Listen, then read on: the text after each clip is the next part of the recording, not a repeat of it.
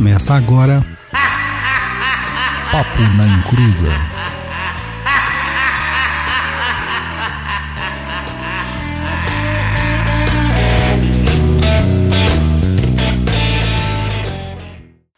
Começou? Começou! então se apresenta! Olá pessoal, aqui é o Luiz Guenca e vou contar um segredo. Hoje eu jantei de talheres. ah, eu entendi a piada. Olá, meninos e meninas, aqui é o Roy Mesquita e hoje é dia de conhecer mais uma vertente de Umbanda. Oi, gente, aqui é a Luciana e vamos lá para um programa de vertentes de novo. Então, pessoal, voltamos a falar sobre vertentes de Umbanda, dessa vez com os sete reinos sagrados. Mas antes de começar nesse tema do nosso programete, os recados do Luiz.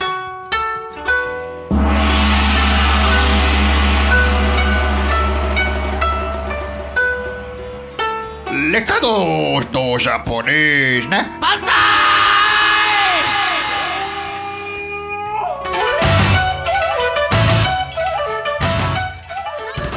E aí, pessoal, tudo bem?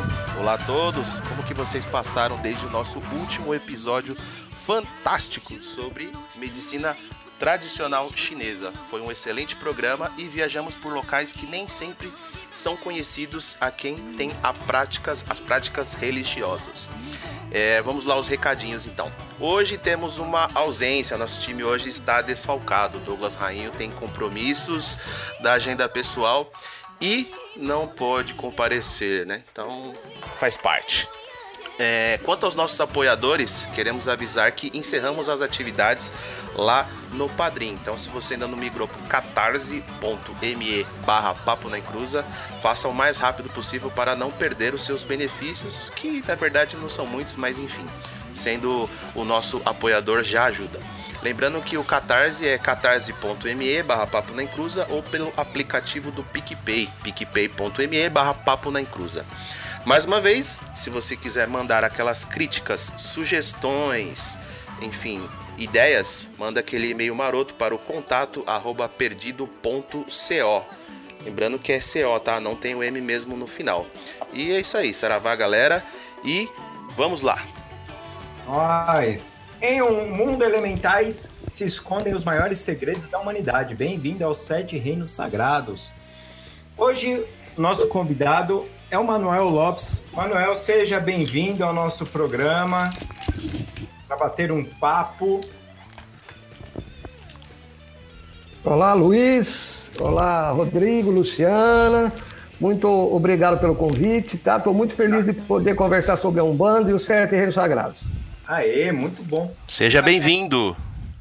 Manuel, pode contar um pouco da sua história, da sua trajetória aí para a gente entrar na, no, no tema do programa? Ah, com certeza, né? É, antes de eu me apresentar, né, eu sou Manuel Lopes, sou dirigente aqui do Núcleo Mata Verde, é, Núcleo de Estudos Espirituais Mata Verde, que é um terreiro de Umbanda localizado aqui na cidade de Santos, estado de São Paulo. Eu comecei na Umbanda jovem, né? Tinha meus 17 anos. Isso foi lá para década de 70 do século passado, né? E numa casa de Umbanda que seguia a, a vertente da, do primário de Umbanda, as orientações do primário de Umbanda, tá? É. A mediunidade também surgiu muito cedo, eu com 12 anos já sentia as vibrações, já enxergava, tinha evidência. E com 17 entrei na Umbanda e nunca mais me afastei da Umbanda. Aos 12 anos já te perturbavam? Já, já. Eu tinha uma tia, é até interessante falar rapidamente aqui. Eu tinha uma tia que tinha um terreiro de Umbanda em São Paulo, na Zona Norte. É. E às vezes a gente passava por lá nas férias para viajar e ela fazia uma reunião na cozinha, é. né? E a gente tava lá, garoto, e uma dessas reuniões eu participei, numa gira de baianos. Aí Olha o baiano essa. me girou, quase que eu incorporei lá na cozinha. Ele falou: Esse aqui tem o pé na religião, né? Uhum. e era garoto, né? Tinha 12 anos. Caramba. Começou novo, hein? Ah, novinho, né? Novinho. A mediunidade aflorou bem novo, bem garoto ainda. E com 17 anos eu pisei num terreiro de Umbanda lá em Araraquara, né? E certo. fiquei. Até hoje estou na Umbanda, estou com 61 anos, né? Caramba. Já faz algum tempo, já. 40 e poucos anos de Umbanda. E você acha que essa sua precocidade, vamos dizer assim, na Umbanda, é uma coisa que vem de família? Não sei se seus pais é, já participavam de alguma coisa, ou foi influência aí dessa sua tia quando era mais jovem?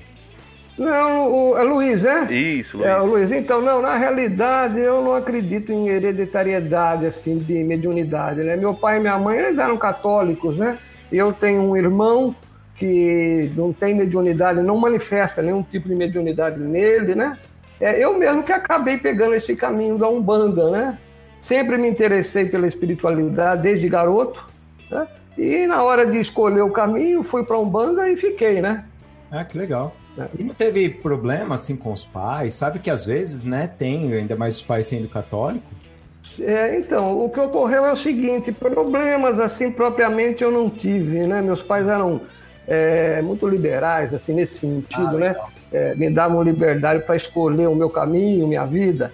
O que ocorreu foi que, na ocasião, eu estava fazendo, iniciando a faculdade de engenharia, isso na época era engenharia civil, depois eu parei, fui para engenharia elétrica, mudei, mas estava começando e comecei a ir para Umbanda e aquilo gerou uma crise, né? Porque engenharia é uma área de exatas, eu era uma pessoa muito racional, muito assim, ligada com, a- com os números, e achava Umbanda uma coisa muito mística, né? Ah. E aquilo, no momento, me deixou meio confuso. Eu falei, será que é esse mesmo o meu caminho, né? Aham. E acabou sendo. Acabei ficando e hoje sou dirigente de, de uma casa de Umbanda, né? E, e aí pode contar mais aí do que, que aconteceu depois dos seus 17 anos. Porque assim, aí ah, você resumiu demais. 17 anos então aqui até hoje. Poxa, você acabou de falar que tem 40 anos de Umbanda, né? Deve É, ter bom. muita história pra contar, né? Muita experiência pra passar. É, falar rapidamente um pouquinho então das traquinagens, né? Na, na Umbanda. É, como eu falei para vocês, a, a minha profissão era engen- é engenharia, né? Agora estou aposentado, fui professor também durante um bom 10 anos da minha vida, funcionário público federal e me aposentei o ano passado, né? E na, em 1996, né, dando um salto já de 77 até 96, eu trabalhava na área de internet, né? Tinha uma empresa, dava cursos, manutenção, uma série de coisas. Internet ainda estava iniciando aqui no Brasil, começando aquelas conexões de escadas, né? E eu tive a oportunidade de criar o primeiro site de Umbanda da internet, tá? Olha só. Foi um chamava Saravá Umbanda, esse Ah. site. Que legal. É, é coisa da época dos dinossauros, né? E existe esse site ainda? É Não, seu? não tem mais. É, ele sofreu muitas mudanças. Eu tinha o site Saravá Umbanda. É, junto com o site, isso em 96, 97, criei uma lista de e-mails. Né? Naquela época não tinha Facebook, não tinha YouTube, não tinha WhatsApp, nada disso. Não tinha E era- Orkut? É, não tinha nem Orkut ainda. É, a gente trabalhava muito com listas de e-mail, né? Fazia lista e trocava os e-mails. E criei também uma lista chamada Saravá Umbanda, que era ligado ao nosso site, né? E foi também uma das primeiras listas de Umbanda aqui no Brasil que juntou os umbandistas, né? Então, foi uma época muito, muito interessante. Começamos a ter contato com umbandistas aí do Brasil todo, né? Lá do Nordeste, lá do Sul, do Rio, aqui de São Paulo. E a partir desse momento, além de se aproximar mais os umbandistas, a gente foi descobrindo cada vez mais essa riqueza que é a Umbanda, né? Essa diversidade de ritos, né? É, porque naquela ocasião é, existia ainda muito preconceito né, em relação à Umbanda, inclusive dentro da Umbanda, né? É bom que a gente diga isso, né? As pessoas não entendiam muito bem né, que existiam essas diferenças é, de ritos, principalmente pessoas que eram mais do interior, né? Eu Existia uma certa. até hoje, né, Manuel? é, melhorou bastante, né? Melhorou, mas ainda existe, é. As pessoas acham que Umbanda é aquilo que ela faz dentro do terreno dela, né? Elas não entendem que a Umbanda ela é aberta, é um sistema aberto né, em evolução, né? Que tem vertentes, né? E hoje está bem melhor, né? Mas então eu criei essa lista e hoje nós temos vários sacerdotes aí. Era É isso que eu ia Rio. perguntar, Manuel. Sim. É, você tem. Você lembra mais ou menos de quantas pessoas você, você tinha nessa lista? Olha, a lista de e-mails eu não lembro exatamente agora, porque foi logo no começo da internet. É, 96, 97, né? Isso, 96, 97. Mas, logo após alguns anos, eu criei uma rede chamada RBU Rede Brasileira de Umbanda. Nessa É. época ainda nem o Orkut acho que existia ainda. Também Eu é. estava é começando. redes sociais. Como? É antes das redes sociais, então. Antes das redes sociais. Na realidade, era uma rede social. Eu Olha. criei usando o Ning, que é um. Ah, sim. O Ning, então, eu criei, era uma rede de umbandistas. Olha E essa rede chegou a ter uns 25, 26 mil umbandistas Caramba, no Brasil grande, todo. É. É, Para a época era grande, era grande. Era Sim. só umbandistas. É. Caramba. Mantive ela até agora 2012, mas não havia. 2016, desculpa, acho que foi até 2016. Mas já hoje em dia mudou muita coisa, né? É, nós temos aí Facebook, WhatsApp, as redes sociais, né? Então, é, eu desativei porque tinha até um custo, era pago o serviço do Ning. É. E eu tirei de do ar ela, né? E também mantive durante uma certa época, também foi uma das primeiras, né? A TV Umbandista, chamava TV Saravá Umbanda Certo. que era mantido aqui na internet. Nós tivemos a TV espiritualista, que era do Rubens Saraceni. É. Logo em seguida, eu abri a TV Saravá Umbanda, que a gente divulgava vídeos e programas ali de, um, de Umbanda. Ah, e tivemos um podcast também. Oi? Antes do YouTube. Antes do YouTube. Mas o senhor é vanguardista mesmo, hein? Tô orgulhoso. É, é dinossauro, né? Não. É. Não, não. Vanguardista é diferente de ser dinossauro. É estar à frente Sim, do seu sim. tempo lá, né? No Ah, tempo, sim. no tempo que as pessoas nem imaginavam, o senhor já estava lançando uma coisa inovadora. Isso, isso ajudou bastante a Umbanda, porque na, na ocasião eh, a gente não tinha, eu digo a gente, os umbandistas, né? Um meio de comunicação, né? Não tinha assim. Então a, a internet veio e eu, como trabalhava com isso, achei uma forma muito boa, né? De começar a divulgar e unir, né? A intenção nossa sempre foi essa, de unir os umbandistas, né? Para fortalecer a Umbanda cada vez mais, porque a Umbanda sempre foi muito massacrada, né? Vamos dizer assim, uma palavra forte, mas teve sempre muita intolerância em cima da Umbanda, então nós sempre tivemos preocupados com isso daí, né? É, porque é, o senhor comentou nos anos 70, né? A Umbanda, se você for parar para pensar, ela meio que quase parou. Vou estar falando de uma maneira bem boba aqui, né? Mas quase parou de existir, né? Porque é, começou a ficar mais difícil de você achar terreiros dos anos 70, 80. E, é, na realidade, eu ainda peguei os anos 70 ainda estava ainda a Umbanda tinha uma posição boa ainda, sabe? Ela tinha a gente encontrava muitos terreiros, provavelmente no fundo de quintal, né? Terreiros pequenos. Mas a partir da década de 80 caiu muito, muito, muito. muito. Muitos umbandistas foram aí para as igrejas neopentecostais, né? Falar, começaram a ter mais igrejas neopentecostais no, nos bairros mais simples do que é, terreiros de Umbanda, que é o que tinha mais, né? Exato, exato, exatamente. A Umbanda cresceu muito na década de 50, 60 e 70. Depois ela caiu, né? Aham. Caiu bastante. Mas eu acho que agora está crescendo novamente. Pelo Ah, menos é a sim. impressão que eu tenho. As pessoas parecem que estão mais interessadas, né? Em entender o que está acontecendo, entender as umbandas. Eu acho que as pessoas estão mais abertas, né? Isso, isso. Embora a gente, a gente veja aí muita intolerância ainda, né? Mas os umbandistas, né, eu acho de uma forma geral, estão mais conscientes, né? E tem uma juventude, né? Tem um sangue novo, tem uma energia nova na Umbanda que eu admiro bastante, né? E gosto bastante disso. E, e- então a gente acha que o senhor quer explicar mais alguma coisa? Desse meu começo aí, então, aí eu segui essa jornada, é, divulgando a Umbanda, e Aham. depois trabalhando também, mas de forma muito simples, né, com um grupo pequeno de pessoas, né, porque eu, eu mudei de cidade, saí lá de Araraquara, vim para cá, para Santos, eu resido aqui em São Vicente, melhor dizendo, Certo. litoral de São Paulo. E, e depois, em 2005, eu inaugurei aqui o Núcleo Mata Verde, tá? E a partir daí, é, em 2006, eu escrevi um livro, que é um bando dos sete reinos sagrados, onde eu procurei juntar essa doutrina que é fruto de todo esse tempo, desde 77 até 2005, quando eu co- coloquei no papel, né? Em 2000, 2006, Em 2007 eu publiquei pela Icuna Editora o livro Umbanda dos Sete Reinos Sagrados. Aonde então eu comecei a divulgar mais a, a doutrina e como dirigente também do núcleo, foquei mais minha atenção aqui com o núcleo Mata Verde, né?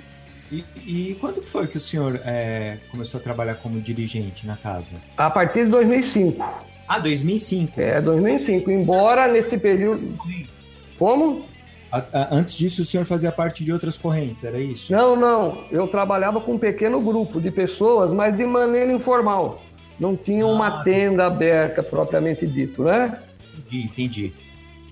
É um- Uma, uma coisa mais de estudo mesmo, né? Isso, um grupo de estudos, onde a gente dava passagem para as entidades, né? Ia juntando o conhecimento adquirido nesse período de, de tempo aí, desses 40 e poucos anos. E, e daí, nessa época que eu coloquei no papel e comecei a divulgar mais a doutrina, né? Dos sete Aham. reinos sagrados. E agora que o senhor entrou então no, no, no tema, e, Hum. e a Umbanda dos Sete Reinos Sagrados? Isso, eu vou tentar de forma rápida, né? Não, não precisa ser rápido. É. Explicar. É porque, Complicado.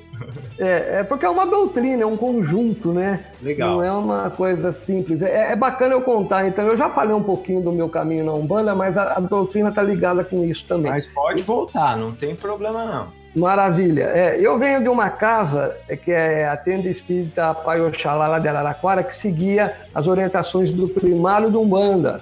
Isso na década de 1970, né? Minha mãe Inês, minha mãe de santo, chamada Dona Inês, em 1977, ela era ligada ao primado de Umbanda.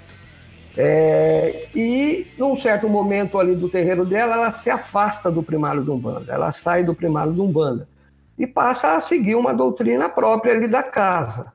Então, é nesse momento que a gente começa a formar a doutrina dos sete reinos sagrados. Eu não sei se as pessoas conhecem eh, o primário do Umbanda, né? Como que o primado trabalha. É, é importante até eu falar rapidamente disso para que todo mundo entenda, porque o núcleo Mata Verde tem uma influência muito grande do Aham. primado e da tenda Mirim. Não sei se as pessoas já ouviram falar na tenda Mirim, né? Do pai Benjamin Gonçalves Figueiredo, lá do Rio de Janeiro. Vamos, par- vamos partir da premissa que as pessoas que nos ouvem são leigas. Então, Ah, maravilha, é- é, maravilha. E se puder explicar, é, acredito que fica mais elucidado aí para todo mundo. Tá ótimo. Eu sou Benjamin Gonçalves Figueiredo, ele foi médium do Caboclo Mirim e ele inaugurou a tenda Mirim em 1924. Então, as influências que o Núcleo Mata Verde tem hoje, eu digo que vem dessa data. Porque o seu Benjamin, ele, ele faz a tenda Mirim e trabalha uma Umbanda bem diferente, o que a gente chama de Umbanda iniciática, né? que tem graus de iniciação, né? E ele dá uma ênfase muito grande na figura do caboclo e do preto velho. Certo. Né? E, e tem graus.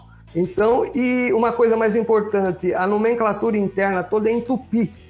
Então, existe uma, uma influência muito grande é, do, do lado indígena, vamos dizer assim, da Umbanda. Né? E também não há o sincretismo religioso, nós não temos imagem nem na tenda mirim, a não ser a de Jesus, né? de Oxalá, e uma influência grande também da, da- da- do kardecismo, da doutrina espírita. Né? Mas o senhor Benjamin Gonçalves Figueiredo, ele foi iniciado na Umbanda pelo senhor Zélio de Moraes também. Né? E eles foram conterrâneos. É, o Zélio iniciou a Umbanda em 1908, né? O Caboclo das Sete Encruzilhadas.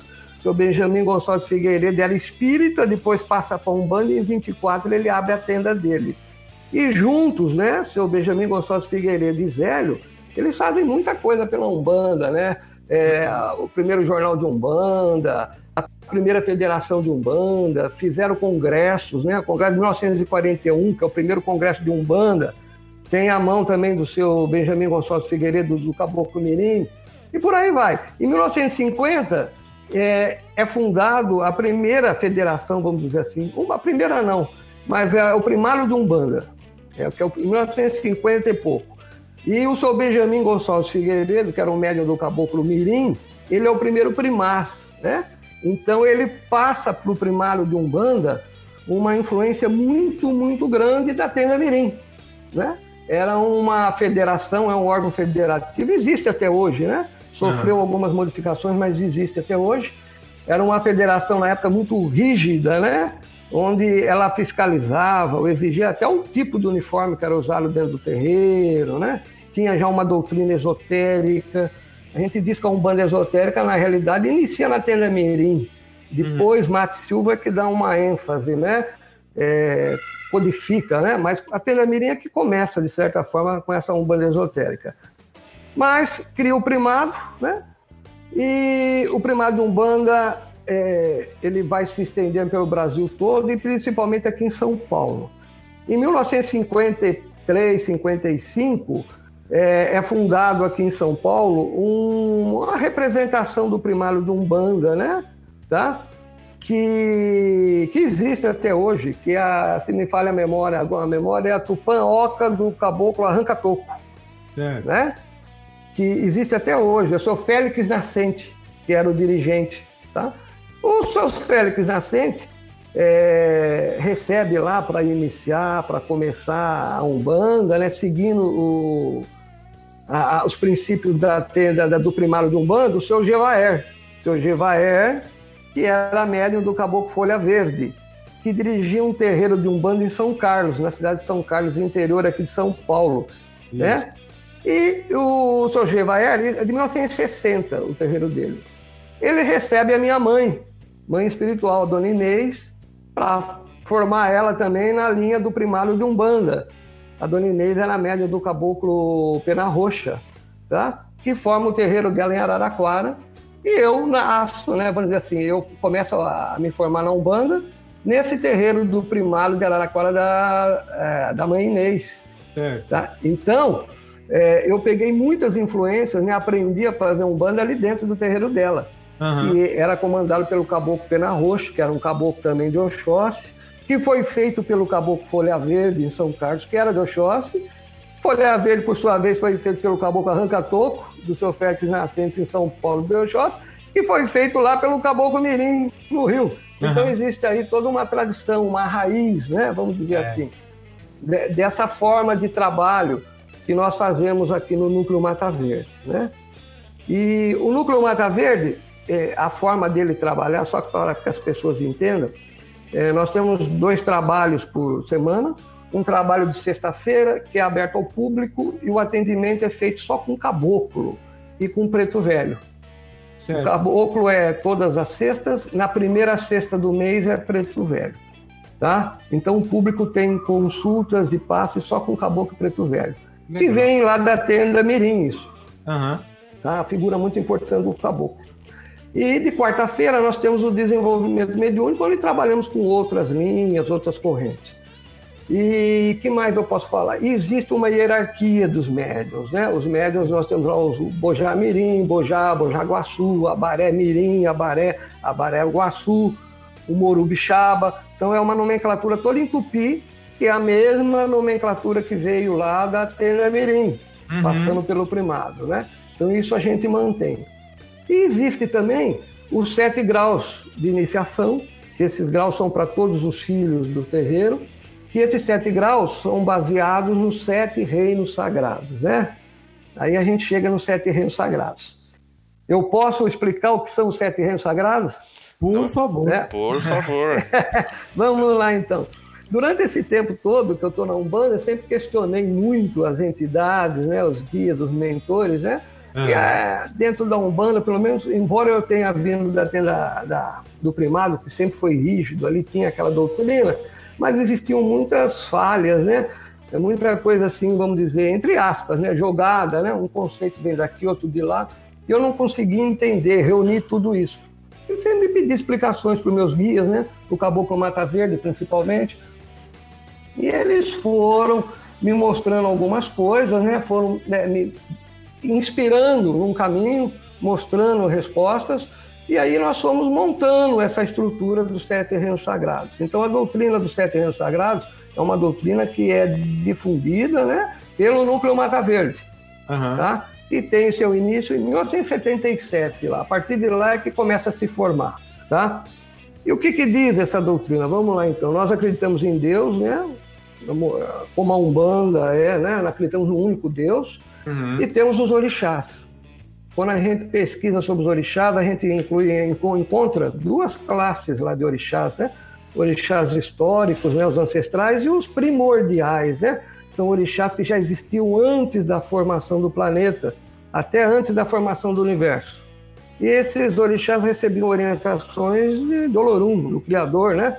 Uhum. É, então, a gente vai buscar nos mitos e enxerga que Olorum designa cada orixá para uma determinada área da natureza, tá? Então existe uma vinculação, uma ligação muito grande orixá-natureza. Certo. E isso é muito importante aqui no núcleo Mata Verde, né? Então todos os orixás que nós cultuamos aqui são ligados à natureza, tá? Tá. É, isso é importante, é, é, é vida, é natureza. E, e aonde entra a, a doutrina dos sete reinos sagrados? Então, o Caboclo Mata Verde fala, olha, desperta sua atenção, olha a formação do universo, a formação do planeta, né? E vai estudar, né? Ver como é que se formou o planeta. Aqui a gente busca, então, na ciência, um conhecimento da ciência, né? Como é que o planeta Terra se formou? Isso a gente tem noção hoje que foi mais ou menos há uns 4 bilhões de anos, 4 bilhões e meio, Uhum. 4,7, mais ou menos por aí é o que diz a ciência. E a Terra não foi feita da noite para o dia. Né? O Criador não chegou e fala, ó, a Terra está pronta, está tudo, Uhum. os animais, os homens, não. Teve um processo, né? Teve um, um período. Então, se a gente estuda isso, a gente pega lá no início o planeta Terra, no momento da formação, é, a gente vai encontrar um planeta de alta temperatura, né? É rocha líquida, magma, né? É altíssima temperatura. A gente chama isso então de reino do fogo. É a primeira fase do planeta. Nós entendemos que o Criador, o Lorum, começou a criar o planeta e encaminhou os orixás primordiais. Vamos lá, é, é, vocês são especializados nessa no fogo, vamos trabalhar, vão moldando o planeta, né? A gente pode dizer também numa outra linguagem mais atual que são os engenheiros siderais, né? Aham. que estão aí. Então eles começam a moldar o planeta. Passa alguns bilhões de anos lá, o planeta começa a esfriar, aparece as rochas, né? a, a crosta terrestre, a parte sólida do planeta. Então, outros orixás especializados nesse tipo de, de elemento, eles vêm atuar sobre o planeta Terra. É o segundo reino, Aham. é o reino da Terra. Passa-se mais alguns anos, milhões de anos, bilhões, aparece a primeira atmosfera no planeta Terra. Os primeiros gases, gás metano, amônia, muitos raios, né? Nós chamamos isso então de reino do ar. É o terceiro reino. É quando aparece essa atmosfera em volta do nosso planeta Terra. Passado mais alguns milhões de anos, outros orixás são encaminhados para atuarem aqui no planeta e aparece na superfície do planeta água. Né? Esse é o quarto reino. Então repare que tem uma sequência, né? Sim. Uma Aham. sequência lógica. O quarto reino é um reino muito importante porque é aí que surge a vida. Então é no quarto reino, na água, que surgem os primeiros seres unicelulares, né? Que depois vai dando, é, aparecendo os peixes, as algas, os musgos, que depois vão saindo para o quinto reino, que seria o reino das matas. Mas na, na água é que surge a vida. Então a gente pega aqui um elo de ligação com a mitologia e vê que todas as mulheres né, são ligadas à água. A vida e a água têm uma ligação muito grande, né? Nos mitos. E na própria realidade, na formação do planeta, a vida surge dentro da água. Sim. Isso passaram mais alguns milhões de anos, surge no planeta o quinto reino, que são as matas, as florestas. Então aparecem no planeta as primeiras florestas, né? E os animais, os insetos, seja lá o que for, e vai formando essa mata. É o quinto reino que nós chamamos. Outros orixás vieram para atuar, para preparar o planeta aí. Passado mais alguns milhões de anos, bilhões, né? Surge no planeta o que? O ser humano, o homem. Então esse é o sexto reino. Nós chamamos que é o reino nominal. É o ser humano apare- aparecendo no planeta Terra. Isso mais ou menos há um, um milhão de anos atrás. Homo erectus, né? É, aparece o ser humano aqui no planeta. É o sexto reino. Então nós temos seis reinos. O primeiro é o fogo, o segundo é é a terra, o terceiro é o ar, o quarto é a água, o quinto é as matas, o sexto reino é a humanidade, nós chamamos, é o reino da humanidade.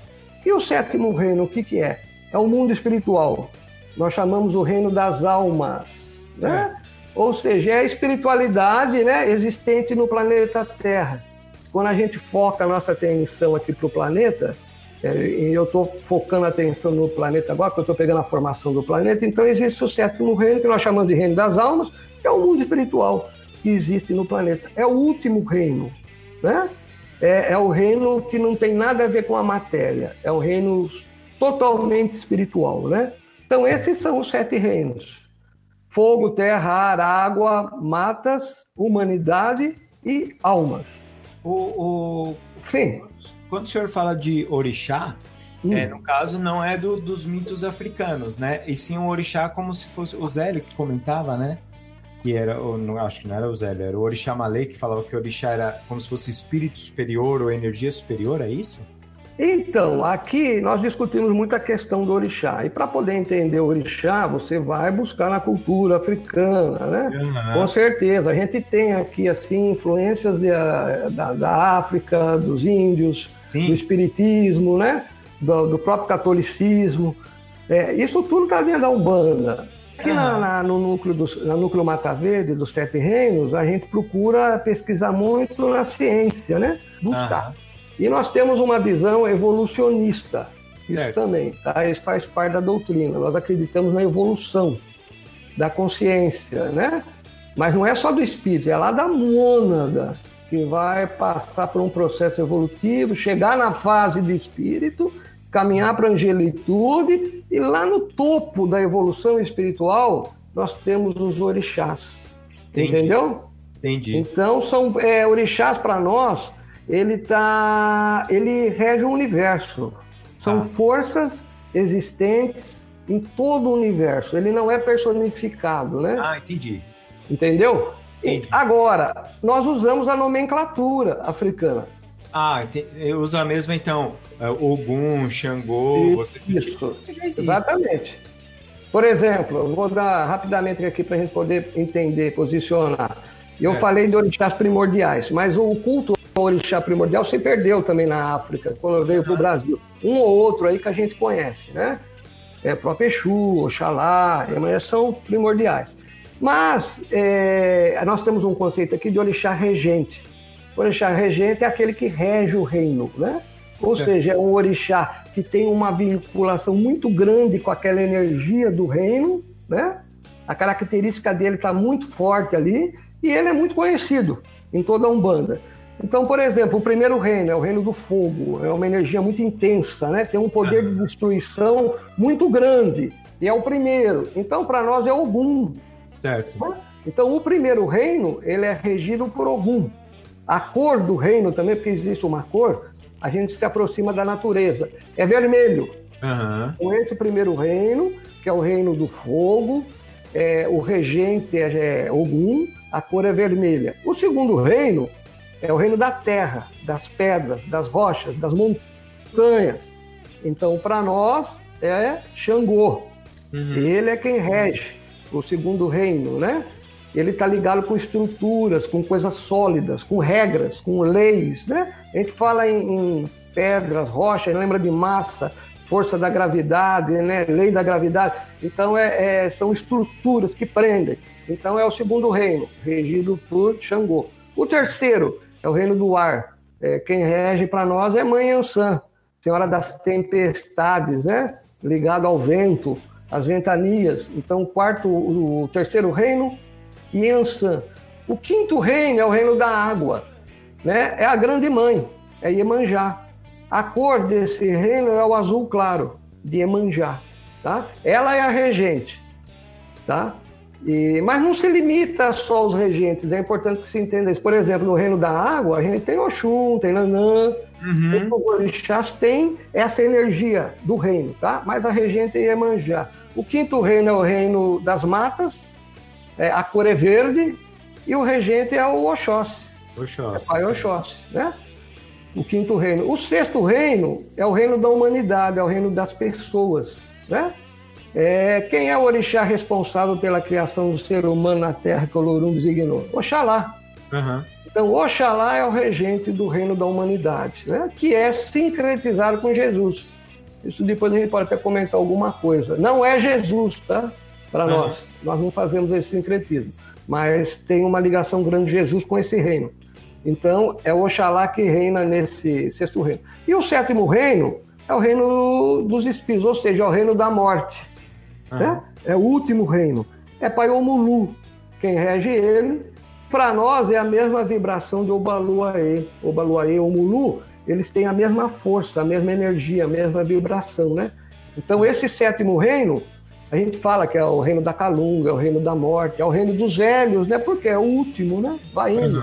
Ou seja, todo mundo caminha nesse sentido. Não tem como fugir desse, desse processo, né? É o último reino. E na doutrina ah, é, também tem é, orixá de cabeça ou não?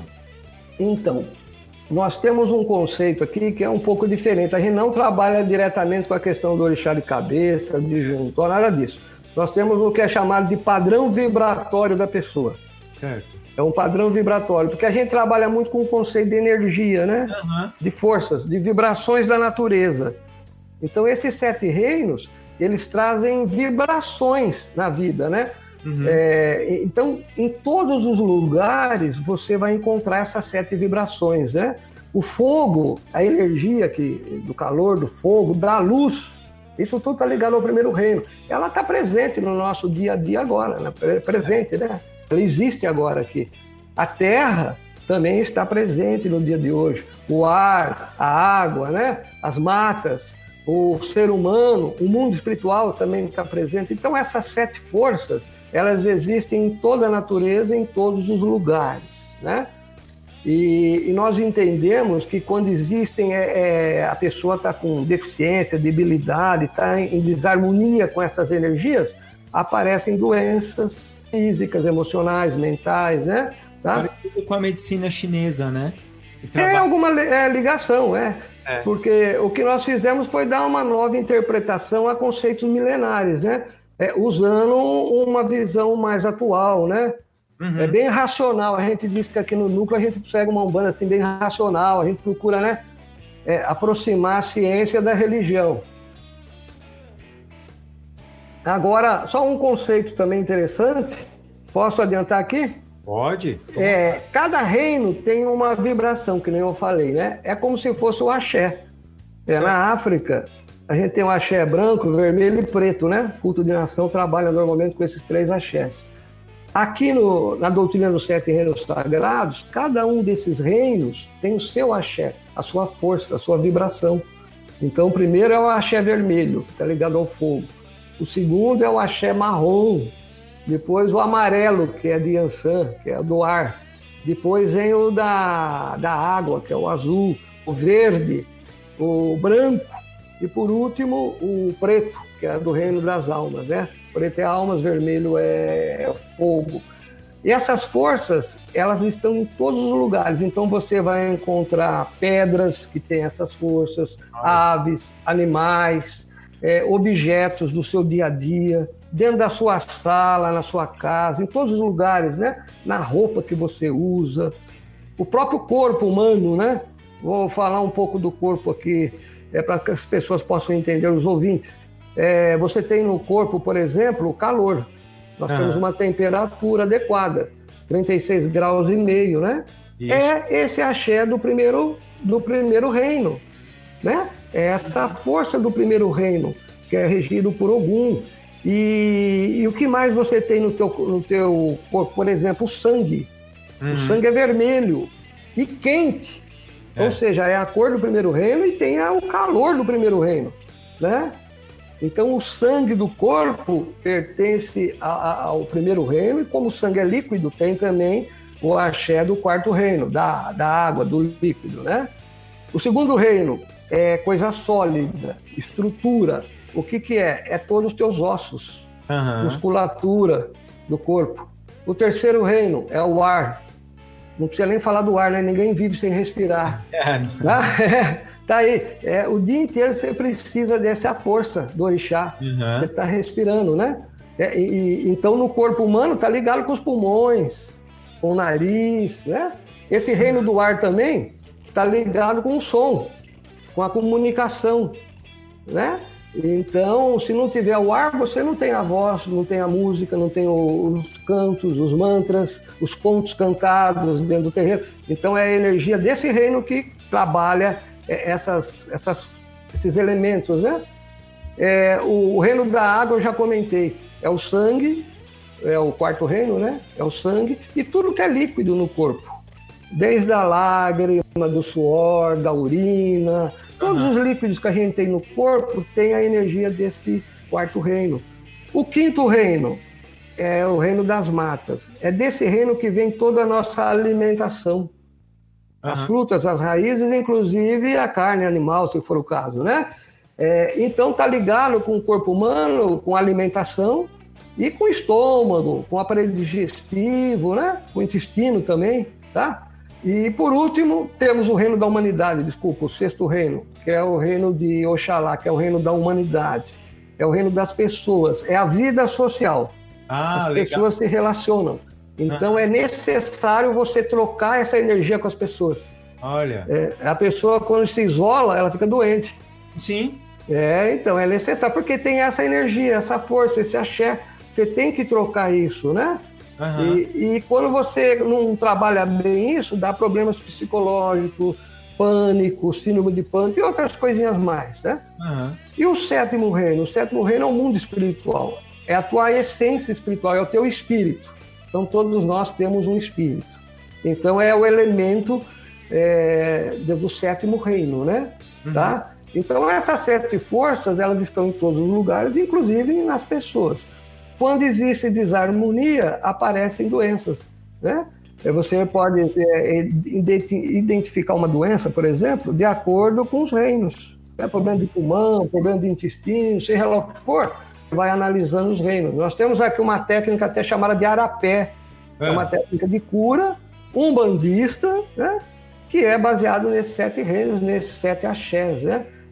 Tá bom? E, e, como que foi? É, agora que você, você, comentou dessa técnica, pelo menos vai ter que dar uma passadinha para a gente. O arapé?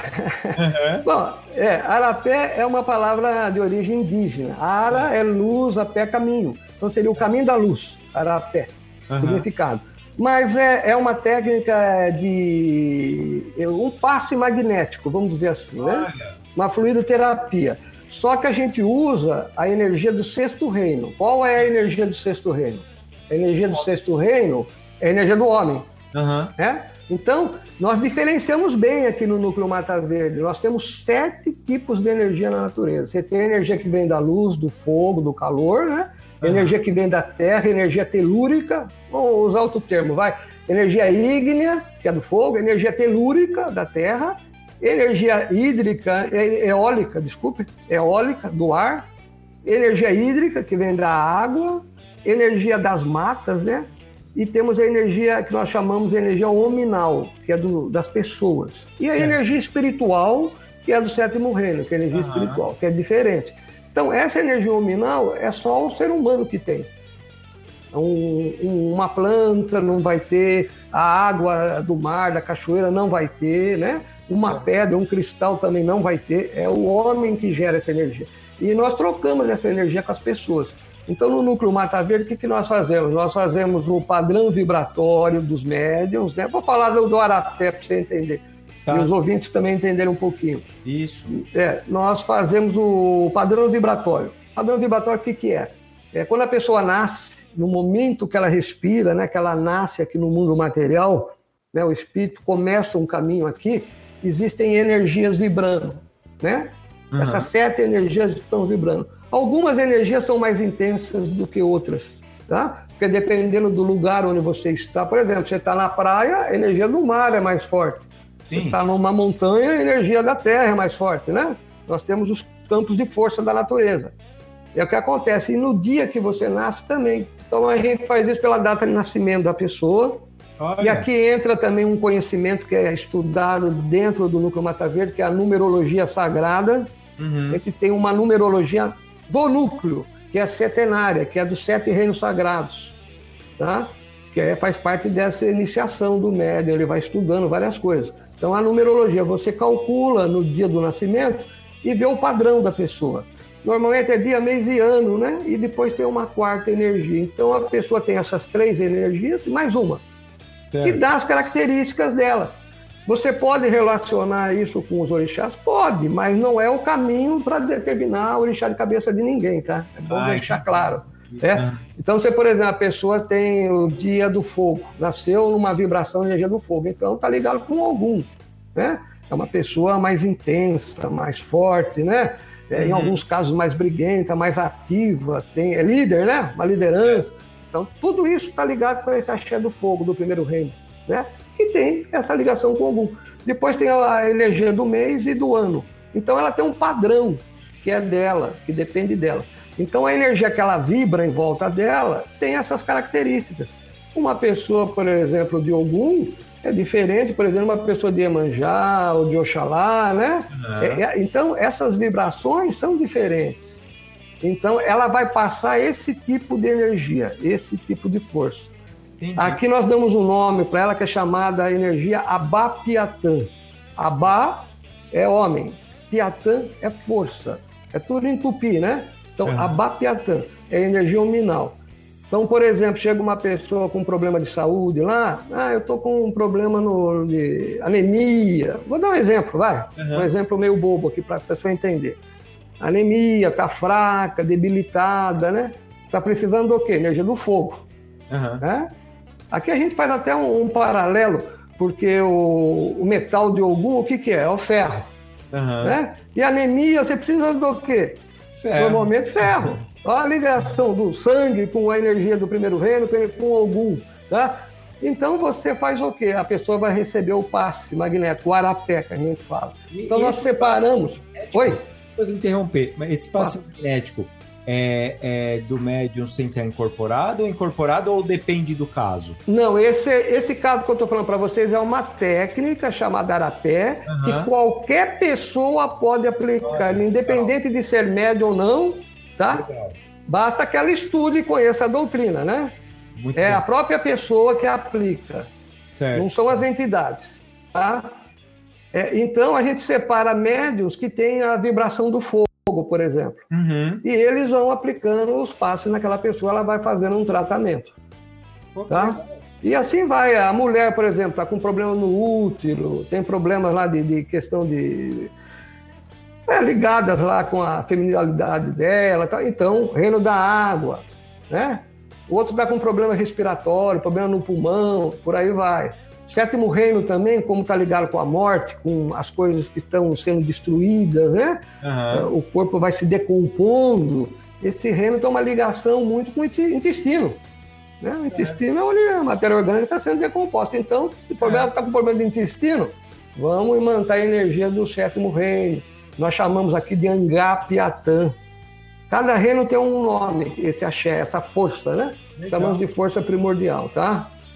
Então, o arapé é é isso, é essa técnica, tá? Que não é o dia de atendimento ao público normal, não. É uma técnica separada. Certo. É, não, é interessante porque normalmente nós vemos na- em algumas casas de Umbanda ou, ou, ou vertentes de Umbanda que praticamente o, o médium é, é só o, o equipamento do, da, da entidade. Normalmente esse médium não estuda magia por ele, ele não estuda nada de outras coisas, ele só trabalha com a, com a, com a entidade. E eu achei Sim. interessante isso que, que você comentou que não, aqui tem outros tipos de estudos, sim, que as pessoas elas são capazes delas trabalharem com, com um procedimento de cura, de, de, de tratamento, isso é legal. Isso, então, é, é que nem eu estava comentando para você, é, nós temos o arapé, que é essa técnica, né? No momento até nós não estamos aplicando agora, né? Essa, esse ano. Mas é, é, uma, é feito à parte, é separado, é um dia, né? A gente pega os voluntários, as pessoas que querem participar, é feito um curso, dá o treinamento e as pessoas aplicam, como se fosse um passe magnético. Mas nós temos também, por exemplo, TVAD.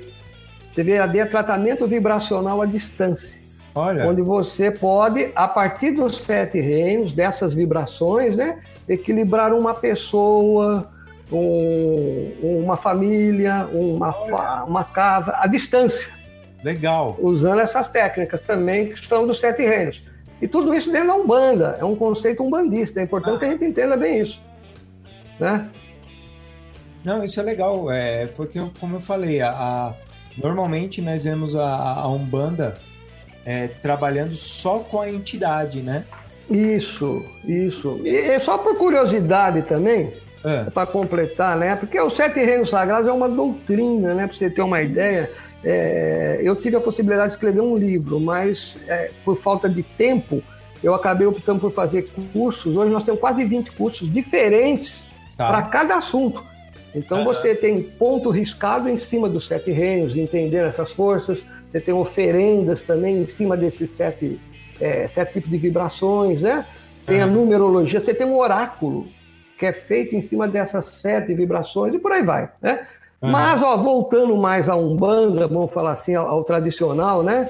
É, Aham. por exemplo, se você pega os sete reinos sagrados, esses sete reinos sagrados eles são a base de tudo que é feito no núcleo Mata Verde, né? Até os banhos, as ervas, nós temos uma técnica de fitoenergética, onde Uhum. nós medimos, é medido através da radiestesia, as vibrações de cada erva, de cada planta. Ó, legal. Tá? É possível você, já que existem essas forças, a radiestesia permite medir. Então nós catalogamos algumas ervas e é possível você equilibrar essa energia sua usando essas ervas. Como fitoenergética, não é aquele banho tradicional não da Umbanda, tá? Certo. É uma outra técnica. Mas, por exemplo, você tem os sete reinos, eles vão dar origem também é, às sete linhas da Umbanda. Nós temos aqui as sete linhas da Umbanda, né? Dentro do nosso terreiro. E quais seriam, né? Essas sete linhas? A mesma sequência que nós temos aqui dos reinos. Os Sete reinos. Isso, linha de Ogum, linha de Xangô, linha de Ansan, linha de Emanjá, linha de Oxóssi, linha de Oxalá e linha de Omoluba, Luaeu, linha das almas. Certo, Tá? é. Então nós temos essas sete linhas. Esse é o nosso entendimento que nós trabalhamos aqui, né? Aham. E por uma curiosidade, que nem eu falei que é uma curiosidade, não sei se as pessoas sabem, mas a primeira codificação das sete linhas foi feita por Léo de Souza. Olha Isso só. em 1928. Aham. né? Léo de Souza era escritor, né? E ele comandou uma das sete tendas formadas por Zélio de Moraes. Então ele teve um contato muito grande com o Zélio e com aquela espiritualidade que estava or- organizando a, a Umbanda, né? Naquela época. A Umbanda Aham. surgiu daquela forma. Umbanda organizada, né? Não estou tratando de mediunidade nem de incorporação de caboclo ou de ancestral. Estou falando da Umbanda organizada. Então é de Zélio e Léo de Souza fez uma a primeira codificação das sete linhas. E é- quais eram essas sete linhas, né? Se não me falha a memória agora, é Oxalá, Ogum, Oxóssi, Xangô, Yansan, Iemanjá e Almas. Isso. Exatamente os sete orixás dos sete reinos. É né? do, do- que até tem do livro do Espiritismo, a magia é sete. Isso, perfeito. É, foi o primeiro livro a tratar de Umbanda. Aham. Exatamente, que é baseado numa reportagem que o Léo de Souza fez em 1928. Ele depois fez o livro, né? E você vê, ele fez baseado na prática, olhando as entidades que trabalhavam no terreiro, que se manifestavam, né? Então ele apresentou essa codificação. Agora, nós aqui no núcleo, né? Eu digo nós assim, essa linha nossa aqui, é, Aham. depois de 100 anos, partindo de um outro conceito, que é a formação do planeta Terra, nós chegamos às mesmas sete linhas. É. Então, é, é uma curiosidade, né? Sim, É, cada terreiro tem a sua forma de cultuar, nós respeitamos todos os ritos, todas as formas, né? isso é uma característica da Umbanda, esse respeito. Mas aqui do, na doutrina, a gente tem essa curiosidade, você vê que é interessante, a gente fazendo essa análise agora, Aham. é, eu, inclusive, escrevi esse livro aqui em 2007, estava quase para completar 100 anos a Umbanda, né? Ele ainda está em catálogo? Ele- olha, ele é da Ícone Editora, eu não sei se ainda tem, tá? Mas se É. encontra na internet, procurando em sebo, essas coisas você encontra, Legal. tá? E, e, e quais os, os guias que vocês trabalham? Se você já comentou que era preto velho e caboclo, né? Isso, Mas nos outros dias de desenvolvimento, vocês trabalham com outras entidades? isso, isso, exatamente. É, é- é- a doutrina é isso que eu te falei, as linhas são essas, mas nós trabalhamos o seguinte, de quarta-feira, que é o desenvolvimento mediúnico, onde a gente passa a orientação para os filhos, né? Toda Aham. quarta tem uma palestrinha rápida, né? um bate-papo para tirar dúvidas, esclarecer, né? E, e damos passagem para outras linhas. Então nós temos linha de Ogum. É, na linha de Ogum eu tenho duas falanges que trabalham comigo lá, que é uma linha de Ogum Sete Ondas que comanda, que é uma linha de Ogum ligada ao reino da água. Certo. Ogum Sete Ondas e um Ogum Rompimato, que é Olha. uma linha já ligada ao reino das matas. Aham. Ogum ligado. Isso também é interessante, essa mistura de reinos, né, para explicar as falanges, as linhas, mas isso depois é outro assunto. Mas nós temos então Ogum, aí temos Xangô, que também vem, Xangô Sete Pedreiras é quem comanda, temos Yansan, a linha de Yansan que trabalhamos, é, Caboclo Ventania, que ele comanda essa, essa linha de Yansan, linha de Emanjá, né, que também trabalhamos, temos é, linha das matas, né? Caboclo Mata Verde é da linha de Oxóssi. Então nós temos Oxóssi e temos uma linha de bugres, tá? Olha. Que são entidades assim um pouco mais rústicas, né? Aham. Falam uma linguagem complicada lá, lidam muito com frutas, flores. É um trabalho à parte. É, é uma linha mais ligada para a demanda, para cuidar do terreiro, né? É. São os caboclos mais rudes mesmo. O Bugres tem linha de baiano, também trabalhamos, linha de boiadeiros, né? É, Cosme Damião, tem também Exu e Pombagira. Certo. Essas É, são as linhas que nós vamos passar. Entendi. É, então, trabalha com, com linha de Cosme Damião, criançada também. Isso. Ele- Eles têm a mesma energia que a que, a, que normalmente tem no- nos terreiros ou, ou não? É, trabalha de uma forma diferente? Não, é igual, é igual. É, normalmente, né, o grande dia deles é a festa que nós fazemos em Ah, setembro. É, Aham. Então o público, inclusive, tem contato com eles nessa, nessa data. Mas É. eventualmente eles vêm de quarta-feira. É criança normal, é oferecido bolo, doce, né? Guaranazinho, lá eles brincam, só que tem uma característica, né? Aqui no núcleo. É, normalmente as entidades, sejam elas quais forem, elas estão vinculadas a essas energias, né? Certo. Então, quando você pega a Cosme Damião, por exemplo, linha de Cosme, sei lá, Mariazinha. Maria tá ligada à água, então é do reino da água, entendeu? Vibrando na vibração de Iemanjá. Pedrinho é pedra, tá ligado mais com o reino da terra, Xangô, e por aí vai. A gente identifica as entidades assim também, os nomes das entidades, né? Aham. Com Ô, sete reinos. Ô, Manuel, o que, qual que você acha que é uma das maiores diferenças entre essa vertente que você pratica e uma vertente, eu vou falar mais tradicional, não sei se é o certo, mas é, é, vou, vou usar o mais tradicional porque eu não tenho um outro termo. Você sabe, você vê alguma diferença ou você acredita que não, não tem tanta coisa não? Não, eu acredito que não, viu? É, por exemplo, são essas coisas assim superficiais, eu acho, né? Porque a Umbanda, na realidade, é caridade. Isso. Então, é, a Umbanda é caridade e a manifestação do Espírito, né? Como o Isso. Zélio falou, manifestação do Espírito para a prática da caridade. Então, o caboclo incorpora também, vem da consulta, age, né?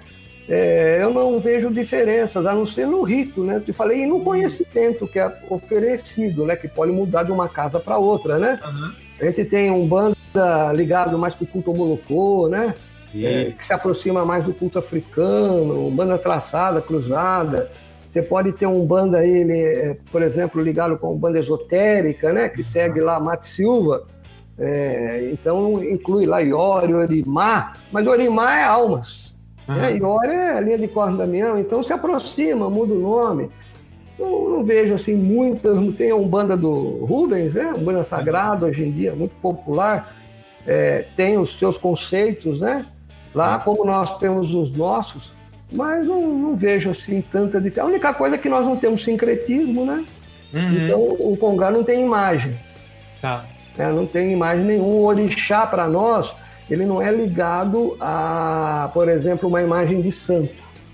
Como também não é ligado a essas imagens novinhas, né? Que o pessoal está fazendo. Africanas, né? É uma coisa mais energética, né? Isso, exatamente. É vibração, é energia, e para poder detectar tem os sete reinos. Então você estuda esses reinos. É, né? então, é legal, porque você, se você for trabalhar é, com os orixás, você vai trabalhar com os elementos, porque o elemento é energia, né? Exatamente, exatamente, exatamente. Para nós aqui é vibração. Isso, isso. E, e na, na, nessa Umbanda, nessa vertente, é, eu trabalho com sacrifício animal? Não, não, não. Nós não trabalhamos, né? É aquilo que eu sempre comento, é eu respeito cada casa, lógico. respeito é, cada terreiro, né? Mas eu acho que, por exemplo, o sacrifício animal, é, eu entendo ele lá no culto de nação, né? Aham. Pela própria tradição africana, vem da África, é preservado aquela cultura. Eu entendo. Agora, dentro da Umbanda, eu tenho um pouco de dificuldade de entender o sacrifício de animal dentro da Umbanda, tá? Agora, respeito quem faz. Né? Agora, dentro do núcleo, nós não utilizamos de forma alguma. Inclusive, como eu te falei, nós fazemos uma magia movimentando forças através desses sete reinos, né? O Certo. fogo é da vela, o reino da terra são pedras e cristais, o reino do ar são pontos cantados, mantras e incensos, né? Aham. O, o reino da água são banhos, ervas, bebidas, né, que a gente usa. O reino das matas são as ervas, frutas, flores, né? O reino da humanidade são as pessoas, os médiums, né? E o reino das almas são os espíritos que estão lá. Então nós movimentamos essas forças com isso. Isso basta, né? Ah, certo. Tá? E, e- e em questão, por exemplo, de. Você comentou de ritualística, é, velas, por exemplo, vocês só utilizam vela branca ou velas co- coloridas também? Ou É, nós, não faz diferença? Não, não, nós utilizamos velas coloridas, né? Agora, praticamente dentro do terreiro, ali dentro do ritual, não se usa quase nada, só tem vela no congá. Porque Olha. quando a gente abre um terreiro, abre um trabalho, nós acendemos uma vela, né? Nós temos tudo uma metafísica, tem um estudo lá que é feito, né, para os iniciados, onde nós começamos a alimentar um campo, né, um campo de energia no, no Orum, no astral. Então, o primeiro elemento é o fogo, sempre é o fogo, é o primeiro. Então, eu preciso movimentar essa força, então acendo uma vela. E Aham. depois nós começamos com os pontos cantados tal, mas nenhum filho acende vela, a não ser linha de preto velho. Preto velho acende. É usado algumas ervas, sal grosso, essas coisas. Agora, a vela colorida a gente usa nas iniciações. Certo. Nós temos iniciações que são rituais feitos mensalmente. Olha que interessante. E- e- e esses rituais funcionam como? É para ver se o médium está tá preparado para trabalhar? Como que funciona? Não, não, a gente encara o núcleo como um- uma escola, né? A gente É. encara o núcleo é um banda também como uma escola. Então a pessoa, quando ela resolve entrar para um banda e escolhe o núcleo Mata Verde, é como se ela fosse fazer uma faculdade, um colégio aí de sete anos. Certo. Então são sete graus, né? Então em cada a gente eu distribuo isso durante o ano. Então o primeiro grau é o grau do fogo. Então nesse dia a gente reúne as pessoas novas que vão lá e existe um ritual. Então nós acendemos, oferecemos, fazemos tipo uma oferenda dentro do terreiro, velas vermelhas, velas brancas, né? Oferecemos os elementos do orixá, cravo vermelho, flores vermelhas, né? A bebida do orixá, esse tipo de coisa. É, é feita uma prece, né? E a pessoa recebe aí um elemento daquele reino que ela leva para casa dela e recebe uma guia, um colar, né? Um cordão é, Uhum. dando o grau que ela está. Tem uma ponta colorida que identifica o grau que ela está. Como se fosse uma formatura, vamos dizer assim, né? certo. Mas é um, um momento muito intenso, porque o terreiro todo está ali, nós cantamos os contos, fazemos a oferenda, as pessoas se emocionam, aquelas que estão sendo iniciadas, né? batem cabeça por orixá, mas não há incorporação, é, é um dia assim, separado para isso. Né? Legal. E, e mantamos a força do orixá dentro da casa, né? dentro da vida da pessoa, e ela passa a praticar a partir daquele dia é, orações, fazer algumas firmezas para aquele orixá, até o próximo ano, quando ela chega e vai para o segundo grau, depois o terceiro, depois o quarto, depois o Uma quinto, vez né? por ano. É, a pessoa sobe uma vez por ano, mas o- nós fazemos o rito praticamente quase todo mês, são sete meses, Certo. né? Então isso ajuda inclusive na energia do terreiro também. São sete oferendas feitas durante o ano, né? Para cada orixá, que é cada iniciação. E, e também temos, além das iniciações, nós temos o ritual do Amaci, que é uma, uma coisa à parte. Aham. Isso é só para os médiums de incorporação, né? O Amaci não é para todos os filhos. Tem algum trabalho com os médiums para para ver se ele está pronto para trabalhar, se ele tá. É, é, eu acho que pronto. Uma prova, né? confirmação, uma confirmação. É, então, é, na realidade é assim que nós trabalhamos lá. Olha, quarta-feira é o desenvolvimento mediúnico. Então, os médiums ali que estão lá dão passagem, aqueles que estão desenvolvendo sentem as vibrações, né? Nós chamamos todos esses médiums de Bojamirim. São chamados de Bojamirim, aqueles que estão no início ali do processo, né? Estão começando a sentir vibrações e tal. Pá. A partir do momento ele começa a incorporar a entidade mais firme, está mais centrado ali, está mais seguro e tal. É, ele, ele passa para o grau de Bojá. Mas isso quem determina é o Morubixaba, é o Caboclo Mata Verde. Ele é que vai fazendo esse processo, vai acompanhando. Então é o Bojá. Nesse momento ele vai para a corrente para trabalhar no dia de atendimento ao público. Né? Mas ele não faz consulta. Ele fica só firmando na corrente, incorporado o trabalho todo lá, o caboclo dele. Né?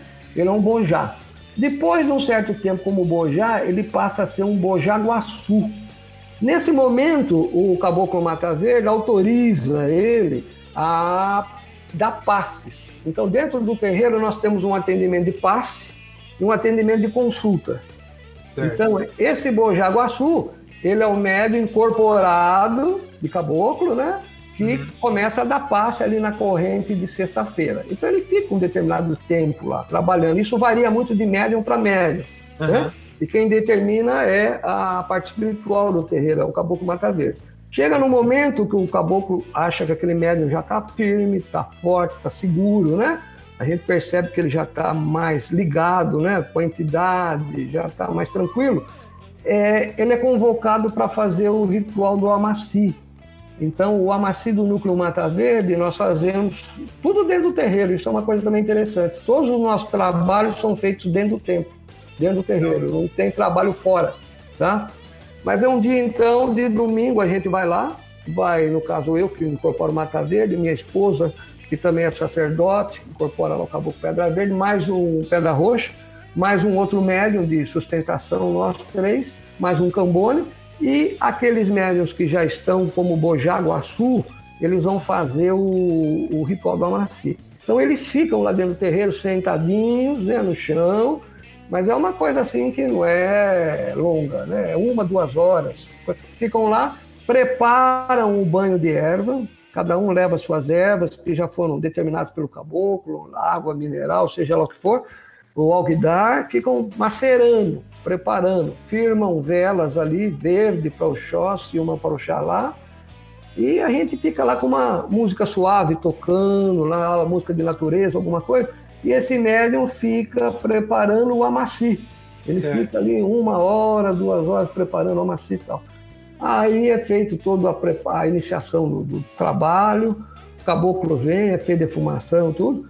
Aí cada um desses médiums vem, o caboclo faz a lavagem do chakra coronário, né, do amaci na cabeça. Faz uhum. a lavagem na cabeça, o médium incorpora a entidade e nesse dia ele confirma, ele risca o ponto do caboclo, né? diz o nome do caboclo, confirma o nome do caboclo e diz quais são aquelas vibrações que aquela entidade, aquele caboclo trabalha, né? dos reinos e tal. Então, a partir desse dia, ele passa a ser o que nós chamamos aqui de abaré mirim, né? a partir do, do Amaci. Ele recebeu autorização, passou para o grau de abaré mirim. Então ele vai agora sim começar a dar consulta lá no Núcleo Mata Verde. Uhum. Então ele entra para como abaré mirim e começa a dar consulta. Depois ele vai ficando como abaré, abaré pá. depois chega abaré guaçu, né? é feito um segundo amaci, no Abaré Guaçu. Aí a gente chama também de Pretos Velhos, vem, risca ponto, confirma nome, tudo. Como Abaré Guaçu ele fica trabalhando e depois, passado um bom tempo, isso não tem, não é determinado, né, mas é um bom período de tempo, ele pode fazer a consagração de sacerdote. É, Ia ser um, abrir um terreiro, abrir a casa dele, né? perguntar, a questão é, não é missionária, né? A, a, a, a, funciona assim. A minha entidade falou para mim que eu preciso montar um terreiro de umbanda. É, não precisa disso ou precisa? Olha, você está me perguntando para a pessoa ser diligente, né? Isso. É isso. Olha, é, tem muitos mistérios em cima disso, viu? Eu não tenho uma opinião formada diretamente, mas eu acho que talvez alguma coisa exista, assim, que já vem pré-determinado, né? Eu Uhum. nunca quis ser, quis ser dirigente, nunca me passou pela cabeça isso, nunca me preocupei com isso. Vocês percebam aí que eu fiquei um tempão aí trabalhando, né? É, sim. Só recentemente é que formalizei o núcleo, há 15 anos atrás, aí, 16 anos. anos atrás, né? É, então, mas tem pessoas que às vezes querem, fazem força para abrir o terreiro, né? Eu acho que é necessário um preparo também, né? A pessoa precisa ter experiência, ter firmeza, ter, estar convicto, né?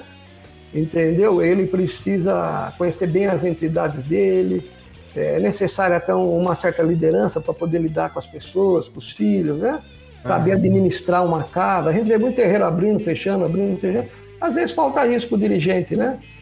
Essa noção para. Paciência. Hã? A paciência de esperar, Exato, exato, exato. Exatamente. maturidade. Isso. Agora, no nosso caso, que eu te falei, você vê que é um processo longo, né? Nós não É, temos, então. assim, interesse de formar sacerdotes. O pessoal Aham. até me pergunta, eu falo, não, não tenho interesse de ficar formando casa. Embora já existam várias casas aí que trabalham com a doutrina dos sete reinos sagrados. Certo. Mas é- eram casas que já existiam, já estavam estabelecidas, né? Onde o dirigente acabou optando por é, é, como é que a gente vai implementar essa doutrina dentro da casa dele, né? Aham. Tem um caso recente agora, até interessante, pai Rogério Gobelins, que é lá de Santa Catarina, uma pessoa sensacional, uma casa que já tem acho 40 e tantos anos, e amigo meu, escritor também, publicou livros né, de Umbanda. Ele entrou em contato comigo e falou: Olha, eu quero implantar a doutrina aqui, gostei, achei bonito, né, muito racional, muito interessante, livre de preconceitos. E o que, que ele está fazendo então? Nós temos um módulo EAD, um módulo de ensino à distância, e os filhos dele lá, todos os filhos, ele convocou todos os filhos, são 40, estão fazendo um curso à distância. Olha que legal. Todo mundo estudando no nosso módulo aqui, ele conversou comigo, eu liderei lá, então eles estão estudando é, a doutrina dos sete reinos sagrados e lá ele passa para os filhos também, né? Então vai se formando núcleos, estão se formando núcleos assim da doutrina por vários lugares aí, né? Aham. Mas não é algo que, que, que você mesmo comentou, que não é da sua ideia é, é fazer é, dirigentes, né? É, tá, saindo, tá sendo natural. Isso, exatamente, exatamente, exatamente. Não tenho essa preocupação, né? A gente vê algumas correntes aí formando sacerdote todo ano, né? É. É, eu sinceramente não sei se isso é legal pro próprio médium? É bacana, às vezes é, é uma coisa que pro ego dele é bacana tal, mas será que esse filho vai aguentar a, a missão, É. né? É, na hora que ele chegar lá, né? é, é, foi como você comentou, vai aguentar a missão. Na hora que ele chegar e começar a ter demanda no terreiro, começar a aparecer muita coisa assim, será que ele vai ter estrutura emocional, Exato. né? Para conseguir é, manter a energia e também não virar um, um fast food que a gente comenta, né? Que é médium sai, médium entra, médium sai, médium entra, médium sai, não cria uma identidade, né? No, no terreiro. Exatamente, exatamente. É, é, e é complicado, porque eu, eu até comento com meus médicos, tenho médicos de todas as faixas etárias lá, né? E a gente sabe, às vezes, para o jovem é muito difícil, né? Os caras é solteiro, tá naquela fase que é a porta e balada, né? Que é, é difícil. Imagina você como sacerdote, né, numa posição dessa. É. É. necessário que você abra mão de certas coisas na vida para poder, né? Trabalhar legal, porque não fica bem um sacerdote às vezes se expondo ou entrando em contato com determinadas vibrações aí do dia a dia, né? É complicado. Resguardar, né? Não tem como. Isso, exatamente, exatamente. Um resguardo. Deixa eu perguntar, você comentou que tinha é, é, músicas tal. Vocês utilizam atabaque ou não? Não, não utilizamos atabaque. É. Ah. É, na realidade, não há nada que impeça, tá? Uhum. Esses outros terreiros que estão seguindo a doutrina, eles usam atabaques, né? É. É, a- na, na realidade, eles vão se adaptando à doutrina. Esse pessoal novo que, de outros centros que querem seguir a doutrina. Agora, no nosso caso, os pontos são cantados. É, não é até por uma questão até de respeito às pessoas que residem próximo, a gente mora numa, numa região urbana, sabe? E o próprio atabaque também é uma vibração muito intensa e o caboclo mata verde ele trabalha numa vibração mais tranquila, sabe? Aham. É um caboclo meio velho, eu costumo brincar, né? Ele é meio tranquilão e tal. E é- é- vai de choque a vibração dele. Embora, por exemplo, baiano, boiadeiro até goste. Né? Nós já tivemos uma época um atabaque lá de vez em quando tocava. Mas o Mata Verde não gosta, ele prefere mais uma coisa mais tranquila, suave. Então os pontos são cantados. É quase que uma meditação. É, não chega tanto, mas é. É um mantra, né? Então. É, os pontos são cantados, é, não, não chega a mantra, que não um banda esotérica, né? Não sei É. se vocês já ouviram os mantras, são mantras. São os mantras. pontos né? são cantados, não chega a ser isso. São os pontos comuns, né? Pontos comuns que são cantados por aí, Ah, o pessoal então canta lá. os Pontos. Como? Usa os mesmos pontos normais. Isso, exatamente, exatamente. Não há diferença nenhuma. Defumação, esse tipo de ritual segue. Usamos, tem defumação também. Toda vez que abrimos a gira lá, Ah, nosso legal. trabalho ele começa com uma prece que é feita, Tá. uma prece gravada, tá? É gravada, a gente coloca lá uma prece, depois ponto de abertura, defumação, é, depois o hino da Umbanda. Aí Certo. chega o caboclo e aí ficam cantando vários pontos lá. Da Oxóssi, caboclo e tal. que São pontos comuns. Agora a gente procura adequar o ponto à doutrina, mas nem sempre é possível, né? Por Ah, sim. exemplo, nós não temos sincretismo re- religioso. É. né? O ideal seria que a gente cantasse pontos que não façam ligação com o sincretismo, Aham. não é? Por exemplo, Ogum não vou falar de São Jorge, né? Oxalá não vou falar de Jesus, Xangô, São Jerônimo, nada disso. Mas infelizmente não dá. Então tem muitos pontos que são cantados que são sincretizados, né? Certo. Isso acontece, isso acontece. Mas por uma pessoa, digamos assim, que queira seguir a doutrina e que seja mais perfeccionista, né? Ela pode pegar, selecionar melhor os pontos e fazer uma coisa mais é, ligada, né, com a própria natureza, Fazer uma né? mudança, né? É, pode, pode. É uma coisa flexível. O importante é entender os sete reinos, né? Ah, legal. Essas sete forças, né? Certo. esses entrecruzamentos, né?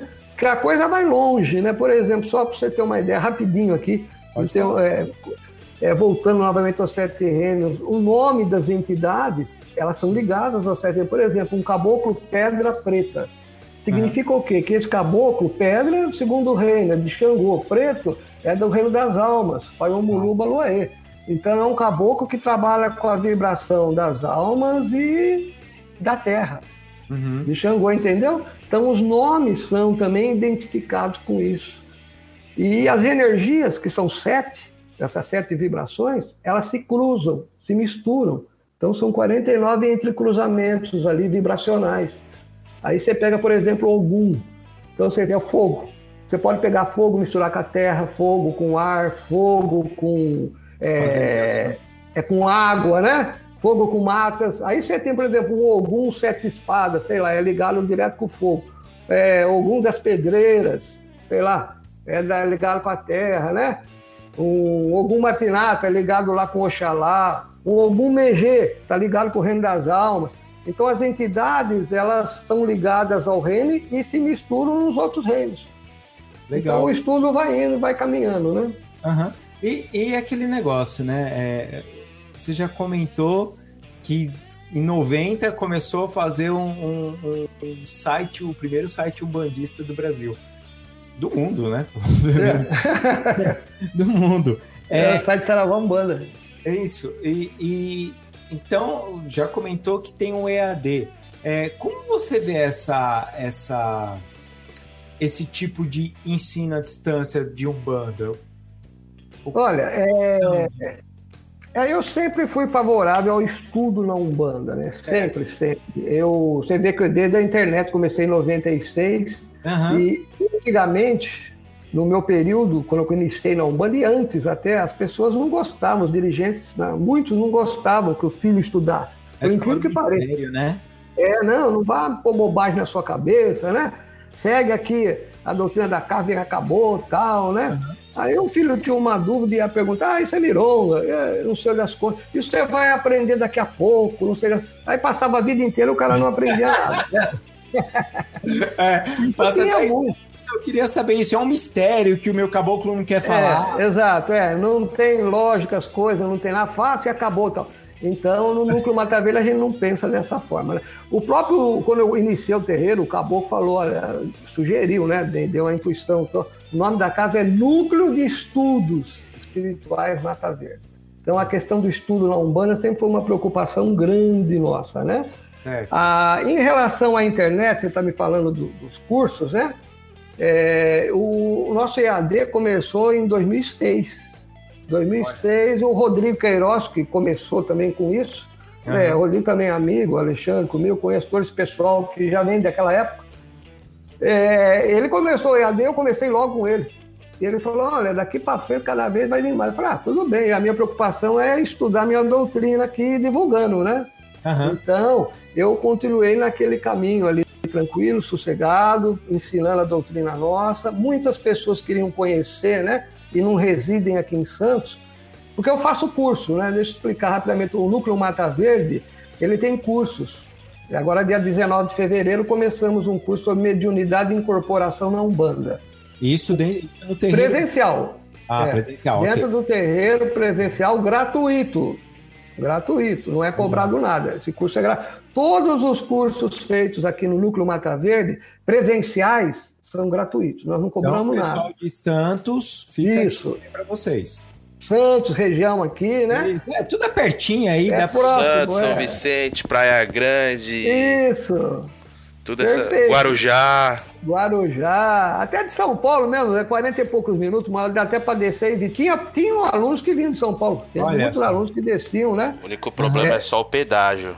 É, também. O pedágio quebra as pernas. Quebra as É, pernas. pode, pode vir de outro. É uma aula por semana, né? Quando a gente Ah, faz. é tranquilo. É. E como é que eu faço, então? Nós filmamos as aulas e depois editamos o vídeo e colocamos no EAD, né? E É. acrescentamos material, textos, essas coisas, material para download, tá? Uhum. Então, na realidade, não é uma empresa de EAD, a gente não visa o lucro. É cobrado uma taxinha lá no EAD, tá? Pagar, é cobrado né? porque Pagar, tem, pagar lógico, Tem custo para manter o EAD, né?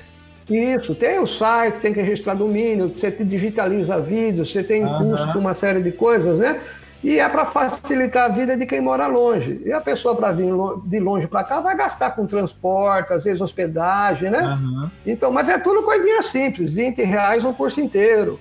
Né? É coisa assim, não- mas são cursos longos às vezes, né? São valores Então a gente simbólicos, pô- na verdade, né? Simbólico, exato. Que depois é revertido para o terreiro, ajuda nas despesas, né? O prédio alugado, a gente tem despesa com água mineral, tem um monte de coisas lá dentro que a gente usa, dentro do terreiro, limpeza, então precisa, né? Isso faz parte da administração da casa, né? É uma forma que a gente tem de, de ter algum recurso para ajudar a, a manter o terreiro em funcionamento. Essa eu acho até uma preocupação que de todo sacerdote, né? De todo dirigente, ele É. tem que se preocupar com isso também, tá? Porque a gente começa com o dinheiro nosso, começa a colocar lá, mas chega um momento que não dá, a casa vai crescendo, tá? então você precisa arrecadar recursos, né? Para saber administrar. Então eu sou favorável a que se tenha estudo para esclarecer. Agora, eu não gosto quando a coisa vira comercial, né? Tá certo. Muito, muito exagerado. A gente percebe que tem cara que inventa coisa de tudo que é jeito para ganhar dinheiro, né? É. Aproveitar Eu- a moda de alguma coisa. Isso, isso. Então, aí eu Como? acho que já. Como diz a Lu, pai de poste? É, então, exatamente. Uma coisa que nós criticamos tanto, olha, critiquei tanto isso nesses 30, 40 anos de Umbanda, né, nesses grupos. A Mãe Maria, né, que põe lá no poste, né? Faça amarração. Faça amarração, qualquer É. coisa, pagamento É. após o resultado. Exato, exato. Isso sempre foi criticado. E tem gente fazendo isso agora pela internet, né? Então eu, eu critico um pouco isso. E também em relação à formação de sacerdotes, né? Pela internet, esse tipo de coisa também eu fico com um pouquinho de receio. E eu te falei, eu acho que o sacerdote ele precisa, assim, ter vivência templária, ele precisa passar por dentro do templo, né? A Umbanda é importante que você estuda. Se você não estudar, você fica aquele cara adorando pedra, né? Vê uma pedra e fica lá rezando para a pedra. Tudo bem. É verdade. Mas, é, é importante que você estude para entender as coisas. Mas sem vivência de- do templo, sem estar dentro do terreiro, esse conhecimento fica muito superficial. É. né? Ele precisa ter as duas coisas, né? E eu acho que ninguém forma sacerdote. sacerdote. Você passa informações, né? Isso. Agora, É, essa, tempo. essa é uma crítica que a gente faz no programa também. É, falando assim, né? Aqui é um bate-papo, Sim, não é dono da verdade de nada. Mas existem coisas que, que vale o bom senso. É como diz o Douglas. É, para você ser um sacerdote dentro de, um- de uma igreja católica, quantos anos de estudo, de vivência, de reclusão não existe? exatamente isso. Perfeito, é. Então, é para você fazer um curso que, ah, mas eu fiquei um ano fazendo, mas na hora que você reduz isso para o tempo de, de estudo, não dá dois dias, né? Que eu vou lá, estudei uma hora, voltei para casa, uma vez por semana, uma hora, ah, estudei um ano, mas no final de tudo dá, dá menos de 48 horas. É, é, aí não tem condições. É isso, e na hora que essa pessoa chegar e tiver com, com um, um problemaço lá no, no, no terreiro, e será que ela vai dar conta? Será que vai ter suporte? E o problema não é o, a- a- é o que a gente até brinca bastante aqui, o problema não é o dirigente, o problema é a pessoa que foi procurar ajuda, né? Isso. Ela foi ali é, é, como um último recurso ou como qualquer outra coisa para procurar uma ajuda, para procurar um apoio, e ela pode sair de lá pior do que ela entrou. Ah, com certeza, com certeza. A gente vê por aí absurdos, né? É, Coisas é, que não tem nada a ver. E... então essa é, é- é- essa é a crítica que normalmente a gente é, faz no, no programa, é exatamente isso. E isso é, é ou a pessoa querer viver de terreiro, né?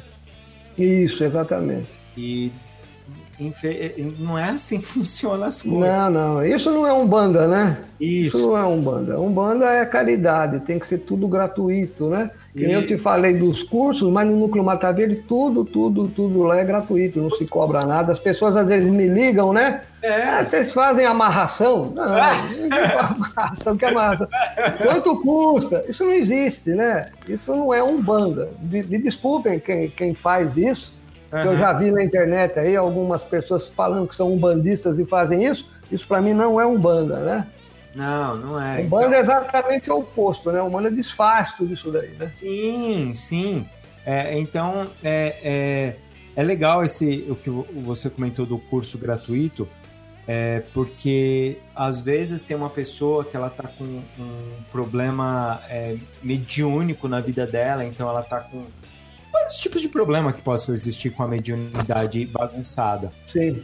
quando você cobra para a pessoa fazer parte da corrente, para a pessoa fazer isso, é, talvez aquela pessoa tá desempregada, tá com problema na família, tá destruída e ela não tem um dinheiro para tirar do bolso dela para pagar um curso, um desenvolvimento mediúnico ou qualquer coisa assim Exato. né? A, a- a pessoa chegar, dar uma contribuição para casa, para pagar luz, água e todas as coisas que tem que pagar, aluguel, é uma coisa. Você cobrar para um- uma pessoa fazer um desenvolvimento mediúnico é, é complexo isso. É, isso é um absurdo, né? Eu acho que não é assim que funciona a Umbanda, né? É, que- Com essa questão até do desenvolvimento mediúnico, aqui no núcleo, como é que nós funciona, como é que nós trabalhamos, né? É, nem todo mundo entra para cá, né? É necessário que a pessoa venha, frequente, mesmo que se ela for um médio de 40 anos aí. Ela entra, fica participando das reuniões de sexta-feira, entra na assistência, né? Começa a frequentar o terreiro na assistência. Depois de dois, três, quatro, cinco meses frequentando, se ela tiver vontade de entrar, ela tem que vir conversar comigo, eu explico tudo, como é que funciona, ela entra, é tudo gratuito, né? Nós damos até um nome, chama Abapiatã, essa pessoa, chama Abapiatã. Abamirim, desculpa, Abamirim. E aí ela entra, passa a ser um Abaguaçu, né? E não tem custo nenhum, tá? Eu, uniforme, para você ter uma ideia, até o uniforme aqui eu não exijo, assim, um uniforme sofisticado, é uma calça branca e uma camiseta. Que legal. É assim, uma coisa muito simples, né? Porque eu acho que a Umbanda é simples. Poxa, legal, Manuel. Bonito isso. Essa forma que nós trabalhamos aqui no Núcleo Mata Verde. Muito bom. E ó, a pergunta de um milhão de reais que a gente não vai pagar. Qual você acha que é o futuro da Umbanda para você? Ah, eu acho um futuro maravilhoso, viu? Eu sou otimista em relação Olha, à Umbanda, né? Aham. Eu acho que a gente tem uma geração nova de umbandistas, né? É, precisam tomar cuidado só com esses excessos, né? Com esses desvios de conduta, né? Às vezes de ensinamento errado, mas eu vejo um futuro bonito. Pessoas inteligentes, dedicadas, né? Que entenderam esse mecanismo da Umbanda, né? Eu Aham. até brinco, eu costumo falar que a Umbanda teve uma época de crescimento muito grande na década Foi. de 60, 70, até por questões políticas, né? A. Umbanda elegia deputado no Rio Grande do Sul, no Rio de Janeiro, tinha Atla Nunes e outros mais. Então tinha uma força muito grande, então puseram muito tipo de pessoas dentro da Umbanda, né? Ficou uma confusão. Pessoas, às vezes, que queriam até ganhar dinheiro com Umbanda. E muitos, muitos dessas pessoas foram embora lá para a igreja neopentecostal, foram embora. Pode ganhar dinheiro em outro lugar. Vai ganhar dinheiro em outro lugar. Outras foram aí para outros tipos de culto também, de origem africana, seja lá o que for, onde é, é, é entendido né, que essa cobrança, né?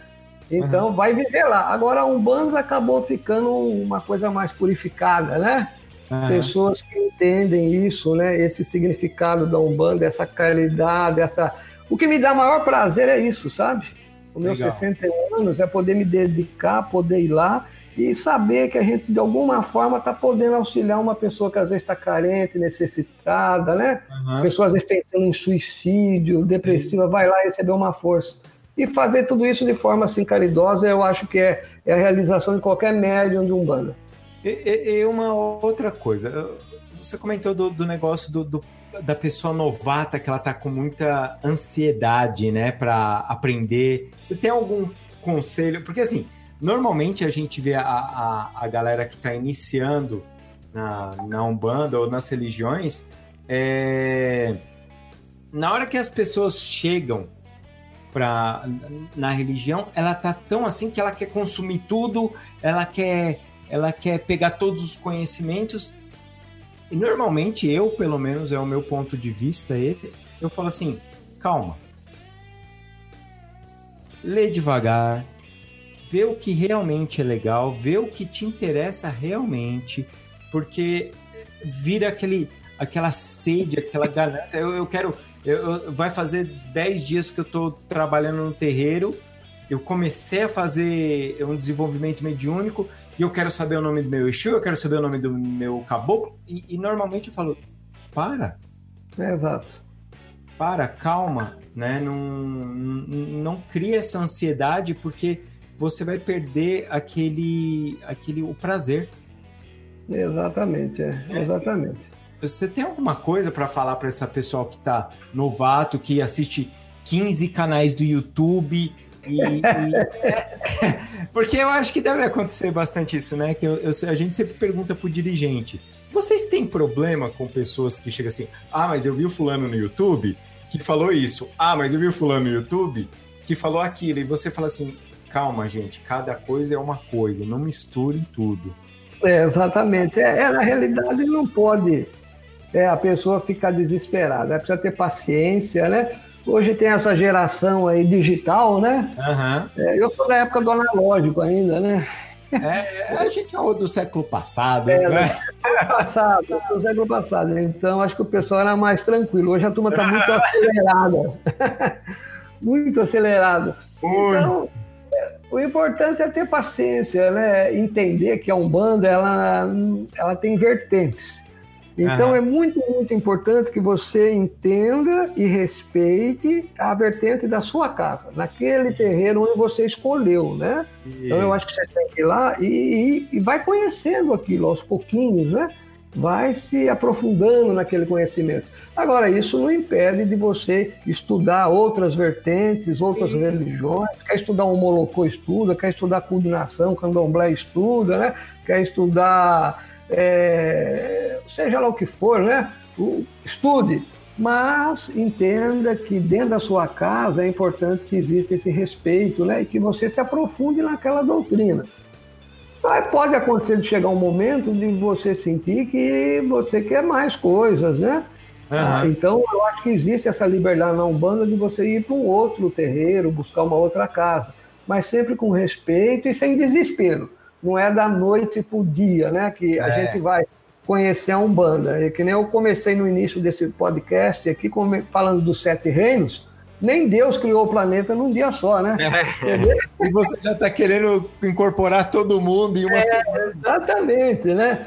Então, é, eu não falo o nome de entidade nenhuma lá, pra você ter uma ideia. O médium entra, ah, que caboclo que eu tenho, que nem o Mata Verde, o caboclo, nem o preto, velho, ninguém fala. Você vai ficando na linha, vai desenvolvendo, que ele mesmo vai dar o nome dele depois. Olha, que legal. Então, a Tudo no pessoa tem tempo. que ter paciência.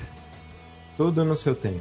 Tudo no seu tempo. É, conforme a natureza, né? Acabou com o Mata Verde fala muito disso, da vida e das pessoas. Fala que nem a natureza. Você joga uma sementinha na, na terra, não é do dia para a noite. Ela vai aos pouquinhos, né? Isso. Se desenvolvendo, crescendo, se enraizando. E vai crescendo, crescendo, até que dá uma bela árvore frondosa, cheia de galhos, né? E Isso. você vai amparar muitas pessoas nessa sombra, mas isso tem o seu tempo. É, muito bom. Manuel, muito obrigado por, por participar aqui do nosso programa. Muito legal, foi bem esclarecedor aqui as coisas que você falou. E por favor, é, deixa aí seus contatos, o seu jabá, né? Que a gente fala de jabá, fala, pô, mas né, não tô querendo ganhar dinheiro com isso, mas não tem problema. Falar onde os, os contatos, onde achar, o endereço do terreiro, o site. Fica à vontade.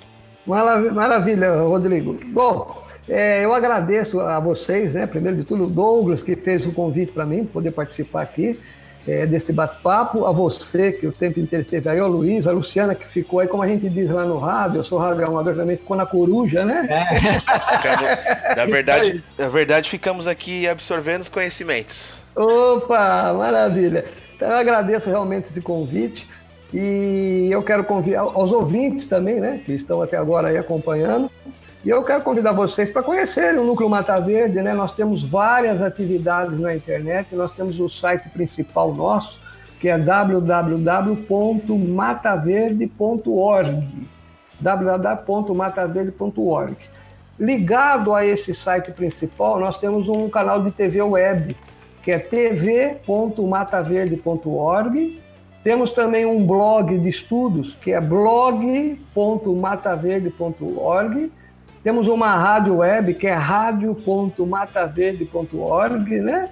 Temos o EAD, hoje temos 20 títulos lá, 20 cursos ligados, né? A, a doutrina dos sete reinos sagrados, que é ead.mataverde.org. Temos o nosso canal no YouTube também, né? Basta procurar lá Mata Verde, que vocês vão encontrar, tem vídeos dos rituais, né? Das festas, de palestras, né? Nós sempre convidamos palestrantes é, psicólogos, médicos, missionários, né? Levei até irmã evangélica lá para fazer palestra, né? Ah, que legal. É, e nós filmamos. O guru também, do Hare Krishna, vai lá fazer o, o rito deles também. O Mata Verde é muito aberto nesse sentido, Legal. né? Então eu convido todos vocês para assistirem isso. E o nosso e-mail de contato aqui é contato arroba mataverde.org. Temos o Facebook também. Eu não lembro agora, mas basta procurar lá como Mata Verde. Mas se acaba encontrando. site, se entrar no site, deve ter o link lá pro. Tem, exatamente. Perfeito. Esse site Mata Verde tem tudo lá. Inclusive, nós temos lá é, fotos que colocamos, né? Revistas, nós publicamos uma revista também do Núcleo Verde, está lá gratuitamente para fazer download também, tá? Legal. Ah, vou falar aqui pro pessoal que estiver ouvindo, que não está ouvindo ao vivo, está ouvindo depois no Spotify, nos agregadores de podcast. Se entrar também no www.paponaencruza.com, é, nesse, direto nesse, nesse programa, vai estar todos os links lá, bonitinho para vocês entrarem. Luiz, valeu. Quem não conseguiu anotar, pegou papel e caneta. paponaencruza.com vai ter lá na descrição. Todos. Aliás, eu estava olhando aqui enquanto ele estava falando, o site tem bastante coisa, hein? tem. Então, entra lá que deve ter bastante informação e aprendizado. Isso. E para quem gosta também, vou fazer o merchan pro pai Dodô, né? Apesar de ele não estar aqui. Perdido.co tem aqueles um milhão de textos que ele escreveu lá para quem quiser também ter conteúdo de magia, magia popular, umbanda. Tem muito conteúdo lá. Luiz, seu tchau, tchau, Luiz. Então, vamos lá, agradecer ao nosso convidado Manuel aqui. Muito obrigado por ter vindo, por ter compartilhado aí toda a sua experiência Afinal, são muitos anos aí de vivência dentro da Umbanda e enriquecedor o, a vivência e o conhecimento que você tem. Muito obrigado por comparecer aqui e dispor do seu tempo para mostrar pra gente e ensinar um pouquinho a mais do que é a Umbanda. Muito obrigado. Lu? Eu quero agradecer ao Manuel primeiro, que a gente ficou aqui só ouvindo, né? Porque é muito, muito legal ouvir sobre uma Umbanda que a gente não conhece, né? E é tão, tão rica, tão cheia de, de informações legais e com uma, uma visão bem aberta. E eu acho Aham. que isso é bem importante. Então, muito obrigada, Manuel, por ter compartilhado com a gente o seu conhecimento todo. E aos ouvintes que ficaram até agora ouvindo o programa, obrigadão aí, gente. Manuel, tem algum outro último recado para dar? Alguma coisa assim? Não, tudo em ordem, viu? Agradeço muito novamente a oportunidade de estar aqui comentando sobre a Umbanda e os Sete Reinos Sagrados. Ah, legal. Eu quero também agradecer ao pessoal que ficou no nosso chat batendo papo. Muito obrigado, Felipe Peixinho, por ter dado aquela colaboração. Obrigado. Exu acha que ama você. e é isso aí, pessoal. Muito obrigado aí por terem ficado aqui com a gente hoje, batendo esse papo. Então, até o próximo programa. Tchau, tchau. Quando os caboclos trazem as folhas da jurema e os